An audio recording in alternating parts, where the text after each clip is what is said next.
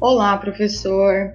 Bem-vindo, então, ao meu podcast para a nossa P2 da matéria de diplomacia do curso de Relações Internacionais da Unisagrada. Então, vamos lá. Meu nome é Santiago Dantas. Eu assumi o cargo de ministro de Relações Exteriores aqui do país no ano de 1961. E os primeiros anos da década de 60, na verdade, foram um pouco conturbados, porque a gente estava passando por um quadro de instabilidade institucional muito grande e por conta disso, a formulação e atuação da política externa brasileira novamente voltou a ser redigida pela diplomacia. E para mim, isso foi de suma importância porque a gente conseguiu romper com o que nós chamávamos de alinhamento automático, principalmente com os Estados Unidos, que na época era o objetivo da diplomacia brasileira, partindo do pressuposto de que se a gente nos aliasse a outros países, sobretudo potências, nós conseguiríamos barganhar alguma coisa devido ao nosso patamar no cenário internacional. Mas isso para mim não fazia nenhum sentido, porque o Brasil possuía recursos e meios próprios para fazer a sua inserção no cenário internacional. Então, um dos meus objetivos enquanto ministro era conferir à diplomacia brasileira um caráter próprio e nosso de fazer a diplomacia. Eu queria que o país criasse a sua maneira de fazer política externa, muito com base nos princípios que nós estávamos construindo ao longo desses anos como, por exemplo, englobar o país com um caráter mais universalista. A gente chegou a fazer acordo até com a União Soviética na época. Então, o meu intuito era diversificar os parceiros e as relações comerciais. Não só mais pensar e atuar no eixo leste-oeste, mas fazer acordos também com o eixo norte-sul. A gente tinha a América Latina inteira de possibilidade, não só os Estados Unidos. E eu era um defensor da integração sul-americana porque eu queria criar uma identidade comum para nós e para a América Latina.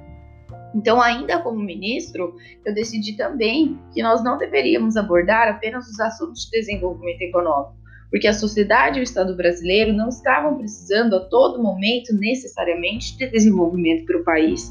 A gente tinha que parar para pensar na atuação da diplomacia e considerar também as necessidades da sociedade como um todo, pensar na realidade brasileira como ela é, e isso incluía as desigualdades sociais, como a pobreza e a fome, por exemplo. Então era dever nosso e meu, enquanto representante legal do país, transformar o interesse nacional em assunto de política externa. Se nós somos um país democrata, nós deveríamos agir de tal forma. Então, como falar em democracia se a gente não considerasse os interesses nacionais? Essas sim eram as nossas demandas internas e que necessitavam de atenção. Então, eu quis realmente fazer essa interação entre demandas internas juntamente com a atuação internacional e trazer para o plano da diplomacia. Tanto que foi a primeira vez no Brasil que o termo emancipação da política externa brasileira foi empregado. Muito porque foi a primeira vez que a gente conseguiu inserir na agenda da diplomacia e da política externa outros assuntos sem ser apenas o desenvolvimento econômico. Eu não queria que o país tivesse mais nenhum vínculo de dependência com nenhuma outra potência. A prioridade agora era pensar na nossa estrutura social e fazer uma diplomacia que tivesse vínculo com essa estrutura social. Tanto que um dos assuntos que eu consegui inserir e defender pensando na sociedade brasileira foram as defesas das reformas educacionais aqui no país, tornando o assunto de política externa. E para finalizar, eu defendi os ideais que eu considerava justo e que deveriam ser abordados não só naquele ano, mas que deveriam começar a ser tratados e pensados com carinho dali para frente, até os dias de hoje. Então, questões como desarmamento, desenvolvimento, conferir um caráter multilateral ao país, considerar o interesse nacional, tudo isso, ao meu ver, fez com que a política externa brasileira fosse olhada com outros olhos, e a partir disso, novos caminhos e novos parceiros foram se abrindo. De modo que o Brasil, de fato, conseguisse criar sua própria maneira de fazer política e de ter visibilidade no cenário internacional.